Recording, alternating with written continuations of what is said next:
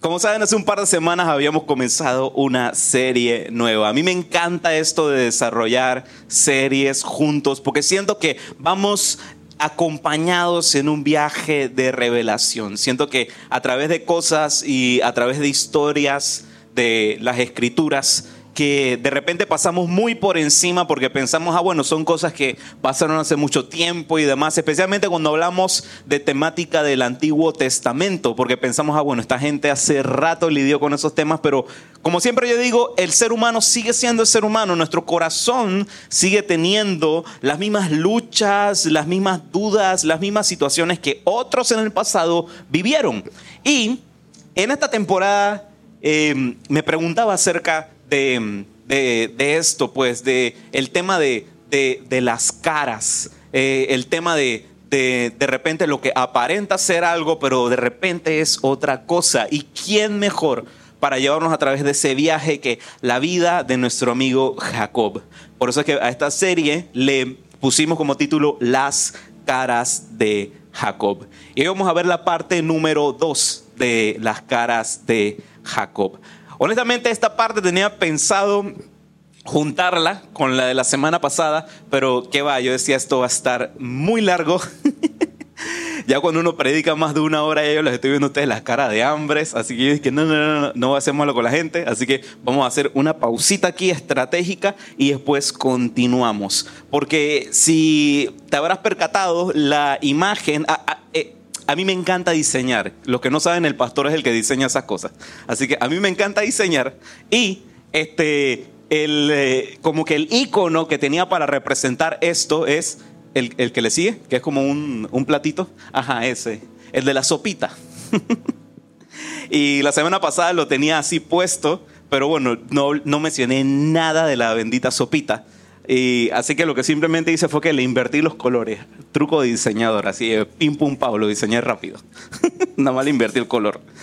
Pero bueno, em, esa bendita sopita que ustedes ven ahí es la sopa más cara del mundo. Y lo vamos a ver a continuación. El caldo más caro del mundo. El guiso más caro del mundo.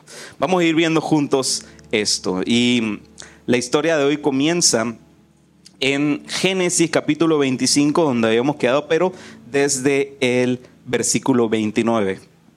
Pero antes de comenzar, quisiese que oremos por este tiempo juntos. Padre Santo, gracias te doy por esta oportunidad que tenemos de estar juntos, reunidos en libertad, Señor, para poder recibir de parte tuya, Señor, revelación de tu palabra, Padre.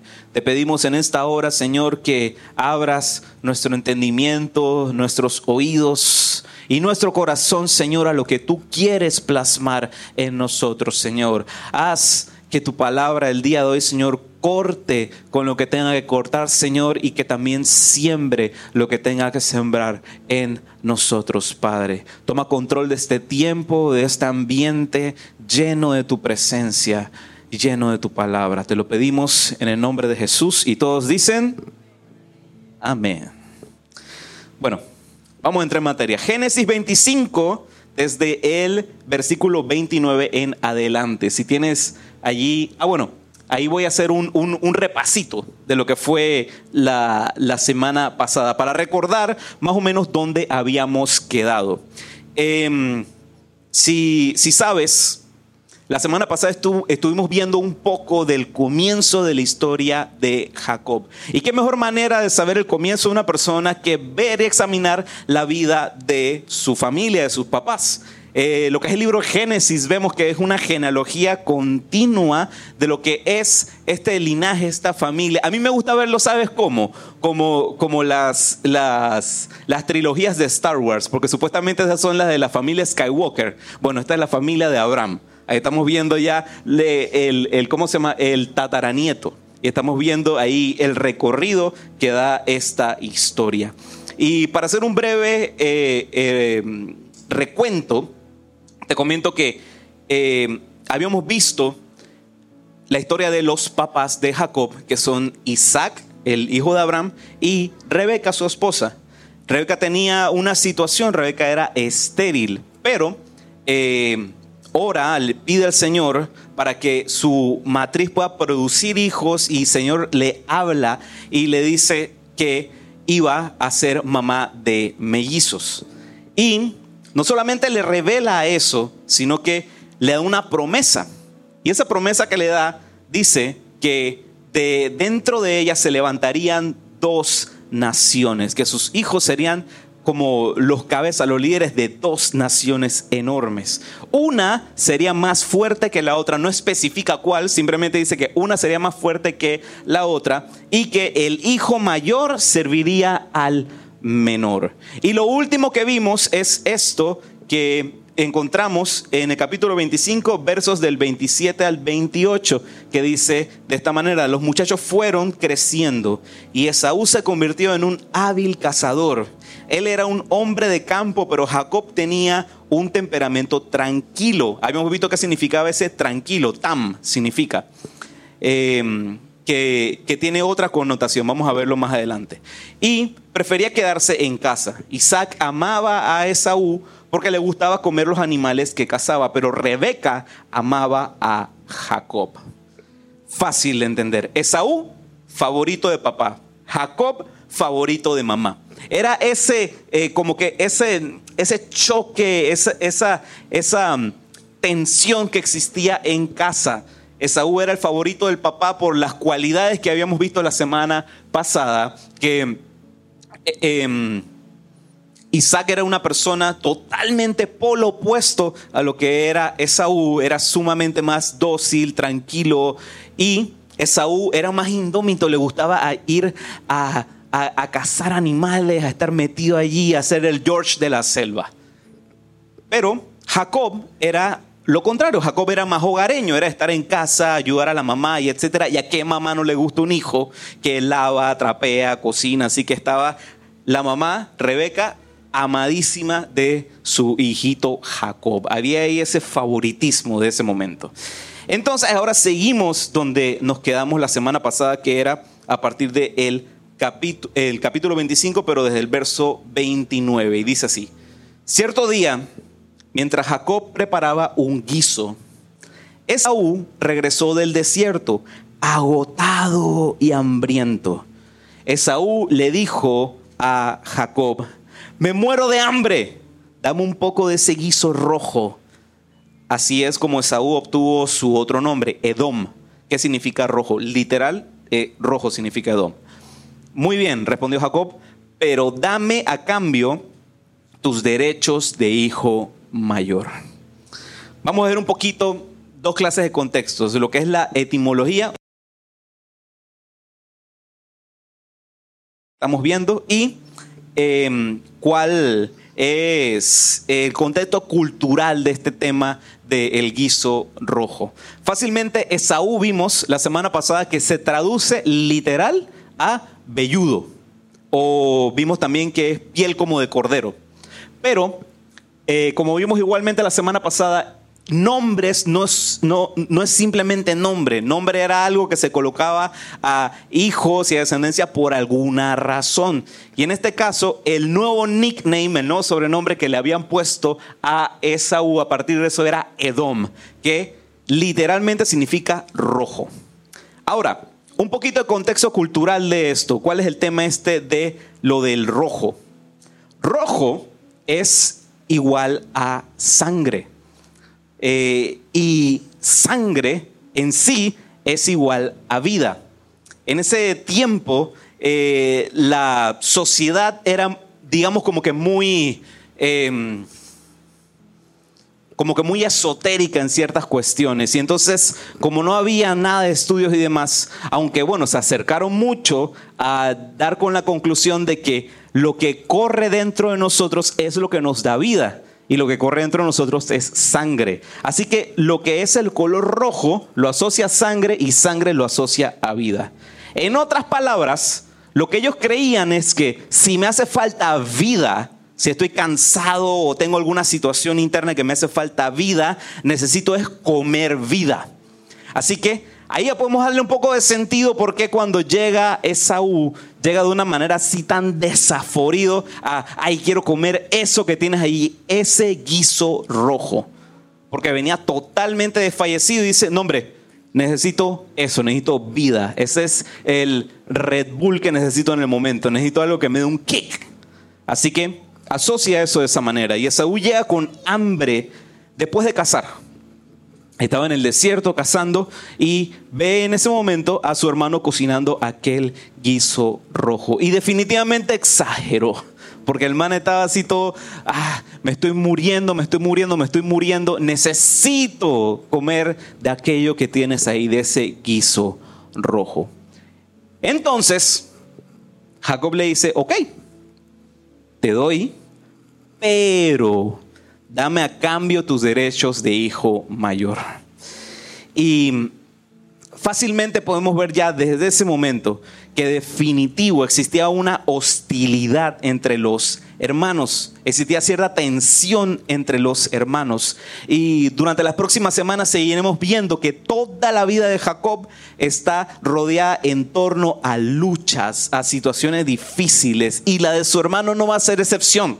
Vamos a seguir topando con, esto en las siguientes semanas. La vida entre hermanos es una competencia, no te voy a mentir. ¿Cuántos tienen hermanos aquí? ah, bueno, entonces todo el mundo sabe lo que estoy hablando. todo el mundo sabe lo que estoy hablando. Cuando era, qué sé yo, este, el momento de, jugar, de elegir este, quién era quién, de seguro siempre el mayor era Batman y el menor era Robin. Seguro siempre que el mayor era el Power Ranger rojo y el menor era el azul. O sea, siempre, siempre existe ese tipo de relación entre hermanos y es normal. Aún así también pasa eh, con, bueno, pasa muy seguido cuando son hermanos hombres, pero cuando pasa con las niñas es un poquito diferente, pero aún así existe. Mi esposa sabe de lo que estoy hablando, ¿verdad? Jamie con su hermano. Pero bueno, eh, existe esa tensión entre hermanos y en estos versículos podemos por fin ver esa interacción. La semana pasada vimos más bien eh, lo que eran las características y eh, la personalidad de los padres de Jacob, pero ahora sí ya por fin entramos en el contexto de cómo se maneja Jacob y cómo es su relación con su hermano. Y la interacción que leímos hace un rato, te tengo una noticia, no fue improvisada. A simple vista, cuando leemos esta historia, podemos pensar, ah, no hombre, eh, ah, fue ahí un de suerte que de repente llega eh, este Esaú y de la nada ahí estaba Jacob cocinando. No. Vemos cierta intencionalidad. Jacob planeó todo hasta el mínimo detalle. Seamos honestos, o sea, justo en el momento que abre la puerta, él tenía la olla revolviendo. O sea, él ya sabía a qué hora iba a llegar, él sabía que capaz iba a llegar eh, con muchísima hambre y, es más, de repente vemos de que en la Biblia no especifica y no habla de que vino con, con, algún animal, este, que vino con algún premio, con, con alguna casa de algo. No, no vino con nada, simplemente llegó muerto de hambre. Así que lo más seguro sabía que no había, ese día no iba a tener un buen día Esaú. Y este prepara el guiso casualmente rojo para tenerle ahí una pequeña trampa a Esaú. Aquí podemos caer también en una trampa nosotros, en pensar que, perfecto, se está cumpliendo la voluntad de Dios. Porque decíamos en, lo que vimos la semana pasada, sí, de que Dios habló, de que iba a haber esta interacción entre una nación que sería más fuerte que la otra, de los hermanos, y que el mayor serviría al menor. Así que, perfecto, se está cumpliendo la voluntad de Dios. Como Jacob es el suplantador, el tramposo y el engañador, el que usurpa el lugar del otro, eh, él planta este engaño, pues, para poder quedarse con la primogenitura. Así que es él el malo de la película. Es lo que a simple vista siempre vemos de esta historia. Sí, Jacob es el malo de la película, pero te tengo una noticia, no va a ser tan sencillo como eso. No va a ser tan sencillo como eso. Recuerda que ayer vimos que una de las cualidades de Jacob era que era que era tranquilo, que era hogareño, lo que también significa en, en, otro contexto que se utiliza esa palabra tam, que era perfecto, era una, tenía una cualidad positiva. ¿Cómo puede ser alguien tam el malo de la película? ¿Cómo puede ser alguien perfecto, alguien bueno, el malo de la película? Así que ya desde el comienzo esta historia nos está diciendo, no va a ser tan fácil, no va a ser tan fácil entender esto. Génesis 25, 31 dice así. Muy bien, respondió Jacob, pero dame a cambio tus derechos de hijo mayor.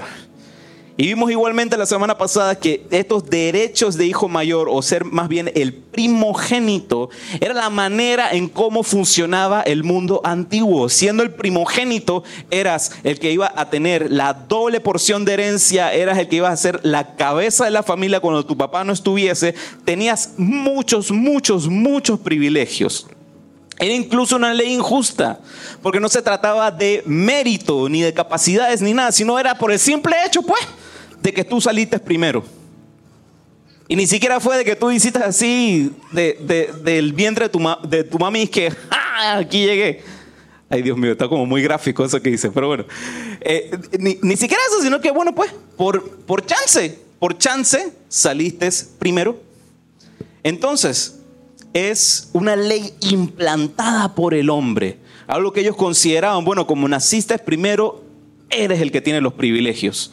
Pero veremos hoy que Dios está a punto de darle la vuelta a este asunto.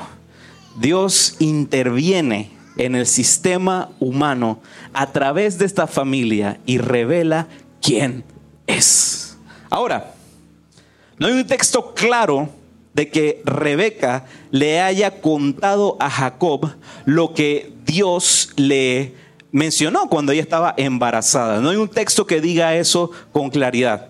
Pero debido a la forma en cómo Jacob se maneja, porque él se sentía, la palabra en inglés es entitled, o sea, se sentía como que, mm, como que el privilegiado, pues, como el privilegiado, de la manera como él se maneja, de seguro, cuando estaba chiquito, de repente la mamá, a lo mejor ahí cargándolo o poniéndose a jugar con él y además le decía, mira, cuando tú eras chiquito el Señor me dijo que tu hermano mayor te serviría, que ibas a ser grande, que ibas a ser lo máximo. Así que no, no, no es, no es algo que digamos que brotó en el momento. Lo más seguro fue algo que él fue creciendo en ese ambiente y la mamá le empezaba a hablar y comentar esto. Era alguien con un plan y con un propósito. Ahora, ¿cuál era ese propósito? El propósito era recibir lo que Dios había prometido. Y aquí es donde de repente le metemos el ingrediente humano y decimos, ok, el plan es recibir lo que Dios prometió, pero sin importar el precio a pagar. Rebeca seguramente por su personalidad, y eso lo vimos la semana pasada también, de ser así de armas a tomar, eh, comienza pues a ver de qué manera le abre camino a su hijo para que se dé lo que Dios había prometido. Y todos amamos apoyar al equipo ganador. Mira, yo soy cero futbolero, cero deportista. Lo siento, yo sé que en eso su pastor les va a fallar como nunca. Yo no soy así que, ay, el partido, yo no sé quién, de, y, y, tal y tal y tal. Yo no soy así. Lo siento, sorry. Y lo gracioso es que cuando me preguntan es que, hey, ¿a cuál equipo le vas? Lo que yo siempre contesto es que al que gane. Porque a todos nos gusta hacerle porras al equipo ganador. Nadie le gusta hacerle porras al perdedor. Así que prácticamente lo que vemos en la vida de Rebeca. Como Rebeca sabía que su hijo Jacob iba a ser el ganador, bueno, me voy a enfocar en este. Me voy a enfocar en este. Ahora, ¿cuál es el plan de Jacob? Él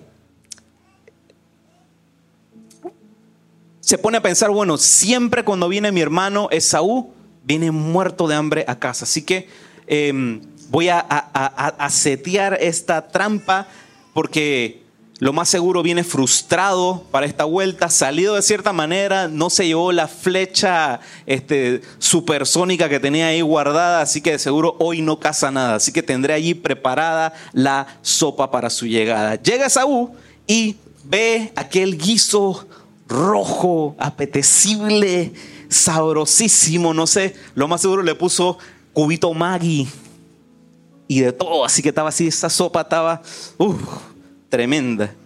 Mi esposa hace muy, sopas muy buenas, Jamie hace sopas muy buenas. Si Jamie los invita a una sopa, digan que sí.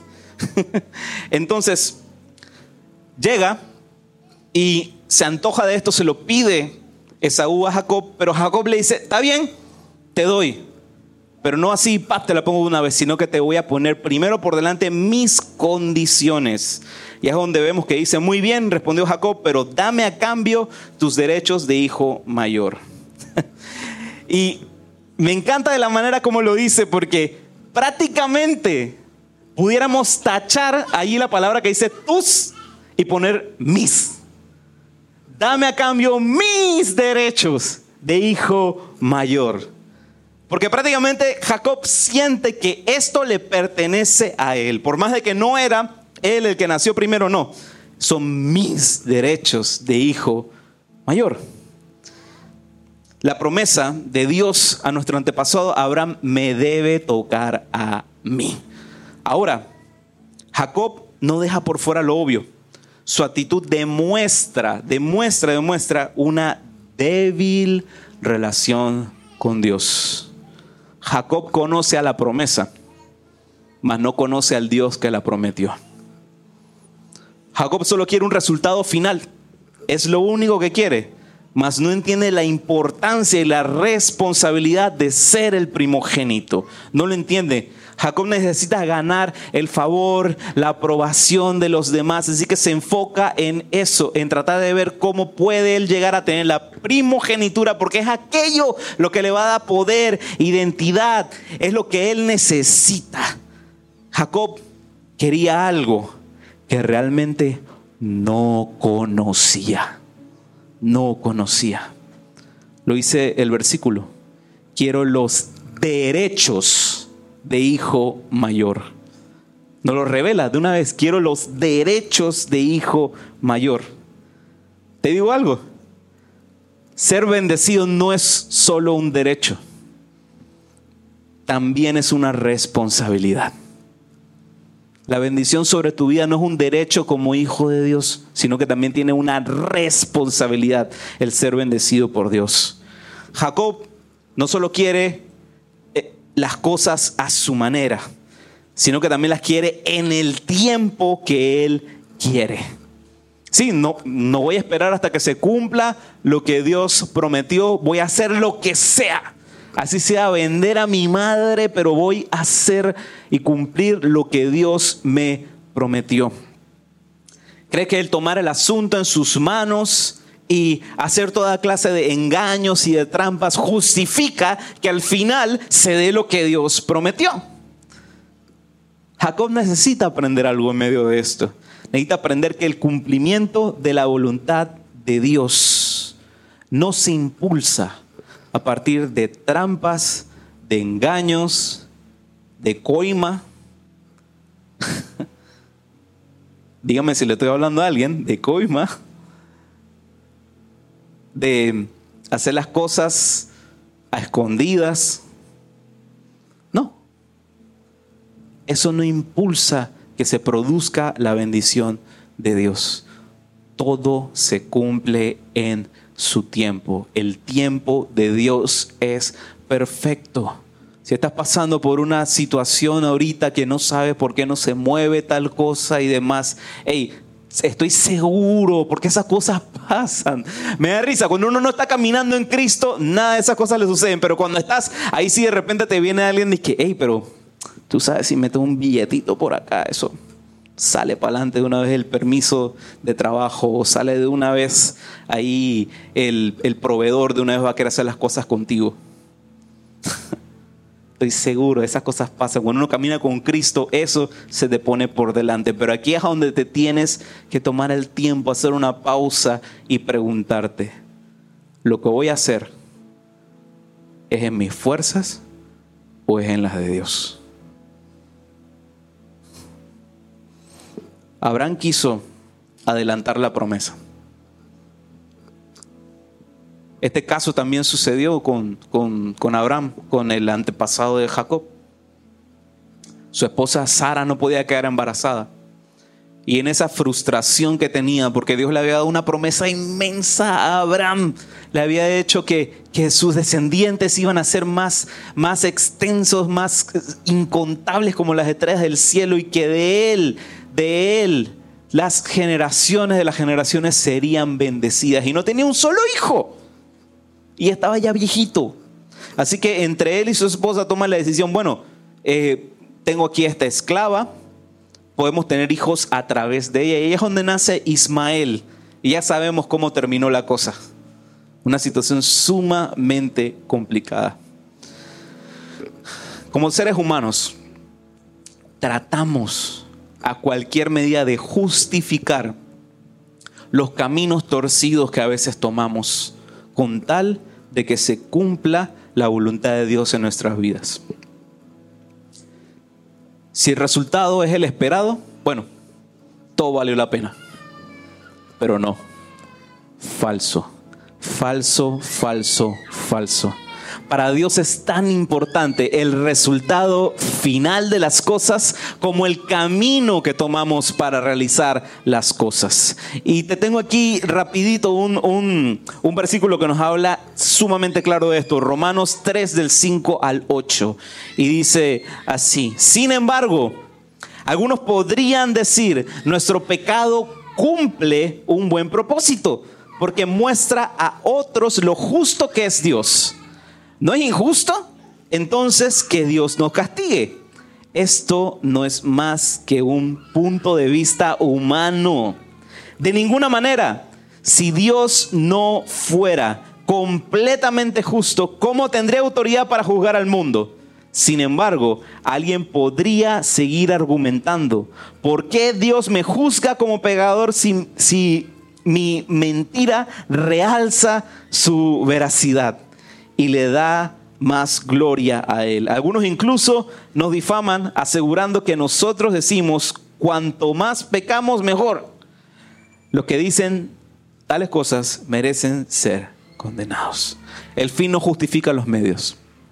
El fin no justifica los medios. Jamás, jamás lo hará. Jamás. Ahorita estamos viendo que vivimos en una temporada muy turbulenta en cierta zona de Oriente Próximo y Oriente Medio. Lo que es esta agrupación eh, de gobierno de Palestina, con una mentalidad sumamente eh, nefasta, empezó hace un par de semanas a atacar a Israel. Y yo sé que medios de comunicación dice sí que eh, libre Palestina, este, que están sufriendo pues la ocupación de Israel y demás, pero si nosotros vamos a la historia, vemos otra cosa, vemos otra cosa. El fin no justifica los medios, el fin no justifica a los medios jamás. El derramamiento intencional, porque una cosa es defender. ¿Sabes? Dentro de los mandamientos, la Biblia, cuando dice eh, no matarás, en realidad esa palabra la tenemos mal traducida, ¿sabían? En, en, el hebreo original no dice matarás, dice no asesinarás. Asesinar es ir, meterle dos tiros a una persona que simplemente se está tomando un café, nada más porque quise, pues. Sin embargo, matar es Estoy en una situación de que están a punto de volarme la cabeza a la persona que viene delante de mí. ¡Pau! Me tengo que defender. En otras palabras, no podemos justificar un acto de terror con tal de decir, bueno, es, es una nación que se está liberando. No, eso no es así. Dios no contradice su palabra, jamás. Dios jamás contradice su palabra, no va contra su propio carácter. Y hoy en día vivimos ese tema del relativismo moral. Estamos todos rodeados de puros grises, pero no es así. Dios no contradice su palabra. El cristiano no ha sido llamado para ser relativamente moral. El cristiano ha sido llamado para seguir lo que la palabra de Dios, sus preceptos, su corazón nos impulsa a hacer. Hacemos lo correcto no porque sea fácil, hacemos lo correcto porque es lo correcto. En Génesis 25, 32 vemos lo siguiente, mira, me estoy muriendo de hambre, dijo Saúl, ¿de qué me sirven ahora los derechos de hijo mayor? en otras palabras, Saúl dice, ¿sabes qué? No me importa nada de este enredo de ser el hijo mayor y esas responsabilidades. ¿De qué me sirve? No puedo comer primogenitura. ¿De qué me sirve esto? No puedo comer primogenitura. Me da igual este tema de ser el hijo mayor. Y si eso es lo que quiere Jacob, toma eso. Vemos que Esaú reacciona en caliente. Reacciona en caliente y simplemente dice, ¿y sabes qué? No tengo ningún problema con esto. Quédate con mis derechos de hijo mayor. Y dice, decir que tengo mucha hambre, me estoy muriendo necesito esto. Y Esaú demuestra, en otras palabras, que era un hombre sumamente impulsivo. No le importa el futuro. Ahí no podemos pensar de que, bueno, que él se puso a tirar línea. Ay, ¿qué pasará si en un par de años tengo este tema y yo siendo el responsable de la familia? Nah, ¿qué va? Él simplemente tengo hambre ahora, así que dame aquí, dame aquí esa sopita. Y es interesante cómo más adelante en el Nuevo Testamento vemos cómo se retrata esta decisión que tomó Esaú. Y lo vemos en Hebreos 12. Dice, asegúrense de que ninguno sea inmoral ni profano como Esaú, que cambió sus derechos de primer hijo varón por un simple plato de comida. Ustedes saben que después cuando quiso recibir la bendición de su padre, fue rechazado. Ya era demasiado tarde para arrepentirse, a pesar de que suplicó con lágrimas amargas. Esaú revela que tiene un corazón egoísta, impulsivo, de poca visión. Él solamente está pensando aquí y en este momento, aquí en lo que estamos. A eso a uno le importa ni le da valor a la promesa de Dios, a lo que Dios prometió para Abraham y lo que por generaciones, por generaciones iban a estar viviendo. No, no le importa, no le importa. Eso demuestra no ser, en cierta manera, digno de recibir esa promesa, la promesa de Abraham. Hasta aquí será sencillo entender la historia. Hasta aquí sería sumamente fácil entender la historia. Pero, como te decía al comienzo, no va a ser tan fácil. Porque Jacob no se queda atrás. También Jacob es egoísta, si lo vemos desde este punto de vista. Porque si Jacob anhela tanto la primogenitura, pero toma esa promesa de Dios creyendo que la puede comprar con un simple plato de lentejas, no le has visto el valor verdadero. No le has visto el valor verdadero. No tienes la mínima importancia a eso. Solamente quieres el fin, sin importar el medio. Ahora, podemos hacer esta pregunta ya al final. ¿Quién es entonces el villano o el bueno de la historia? ¿Quién es el bueno de la historia? Nadie. Nadie. Nadie es el bueno. Y es muy curioso, por eso que me gusta tanto esta historia de mm, Jacob, porque es igual que la vida, es igual que la vida. No podemos considerar de que, de que, de que somos realmente buenos porque siempre hay algo allí que Dios todavía está trabajando. Nadie es bueno, nadie es bueno.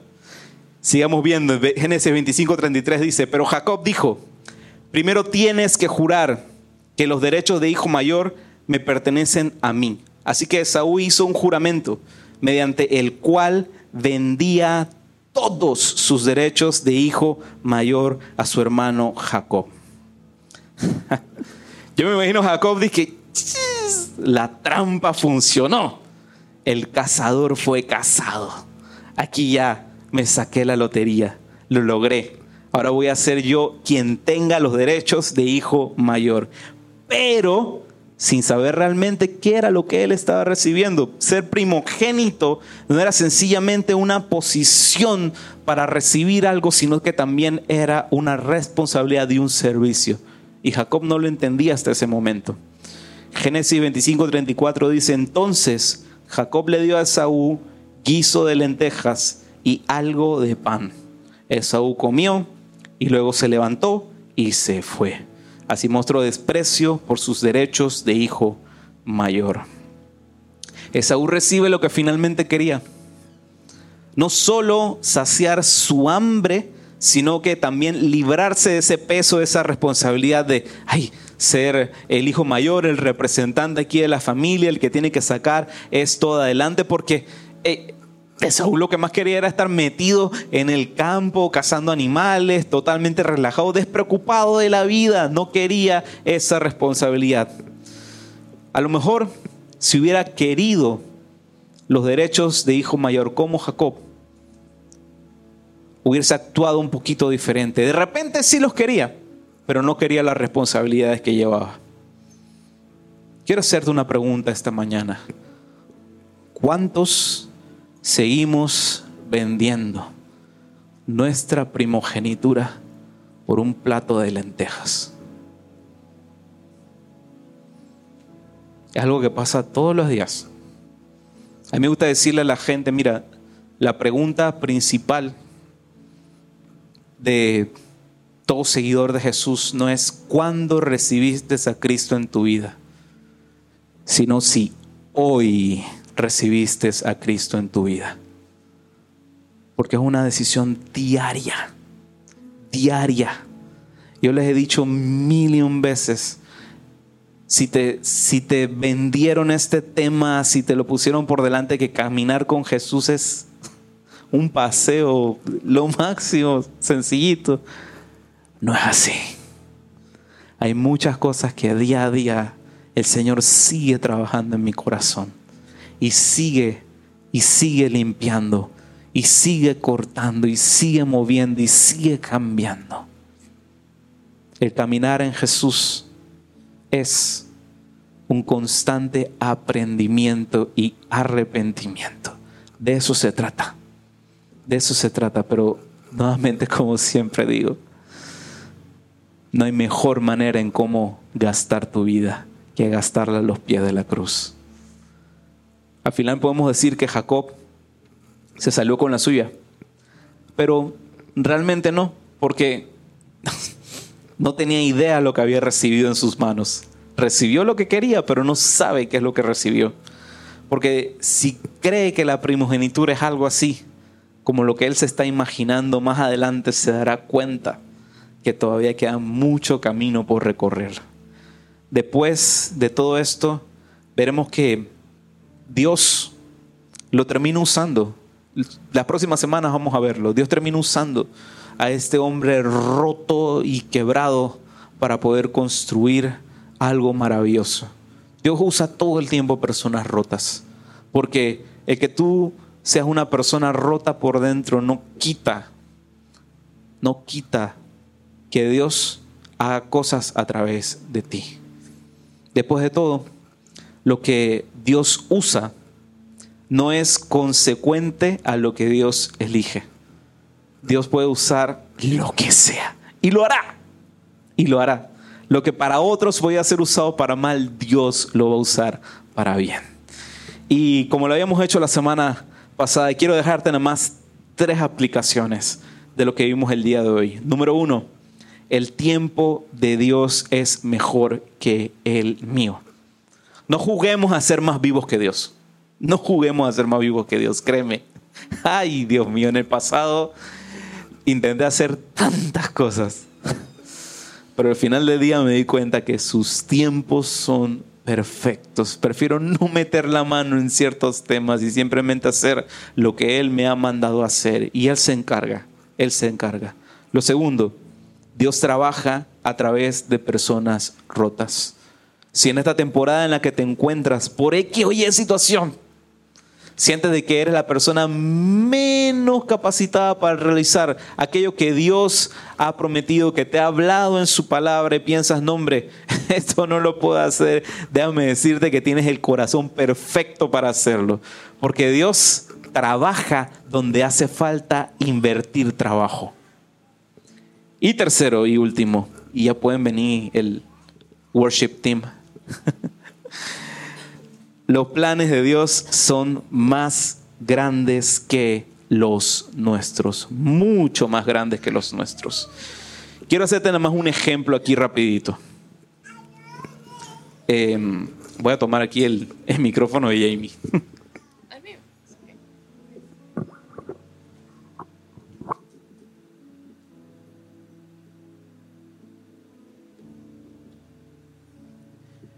Mira, tengo en mi mano un cable, ¿no?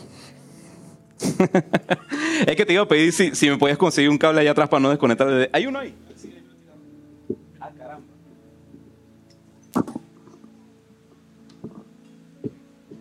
Ay, Dios mío, el Señor me lo dejó aquí como que haz el ejemplo del cable. y yo ni tenía idea que tal cable es ahí. Bueno, quiero mostrarte algo. Los, los planes de Dios son más grandes que los nuestros. Y, te lo voy a mostrar facilito con esto. Aquí tengo un cable en mi mano, ¿no? Si, si nosotros lo viéramos de esta manera, lo estamos viendo pues en toda su extensión, ¿no? Pero ¿qué es lo que sucede? A veces el ser humano tendemos pues a ver las cosas desde un solo punto de vista desde un solo punto de vista. Y normalmente es aquel punto de vista en el que Dios no está mirando. Normalmente nosotros vemos las cosas es así. Si tú estuvieras viendo aquí la puntita, nada más ves que un punto. Un punto ves ahí nada más. Sin embargo, Dios ve nuestra vida de esta manera. Dios conoce y sabe lo que estará desde el principio hasta el fin. No importa en qué punto te encuentras, en qué punto te encuentras en este momento. Tenlo por seguro de que Dios tiene control de todo esto que está acá. Amén.